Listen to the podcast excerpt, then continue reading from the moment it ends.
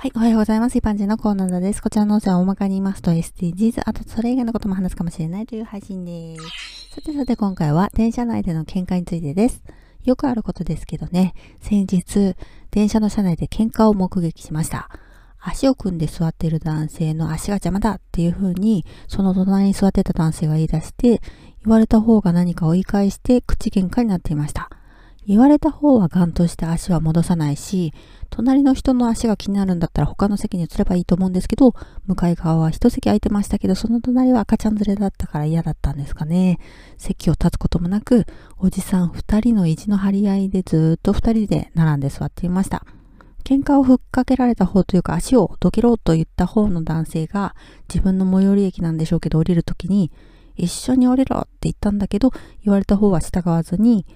まあその人が下車したことで、それで喧嘩は終わりました。私は自分が他の車両に移ろうかどうしようかと思いながらもずっとその場にいたんですね。でもそれは自分が座ってたから重い腰が上がらなかっただけなんです。もしこれがナイフを取り出すような展開だったら私は逃げるの間に合わないくらい近距離でした。ではでは今回この辺で次回もお楽しみにまた聞いてくださいね。ではまた。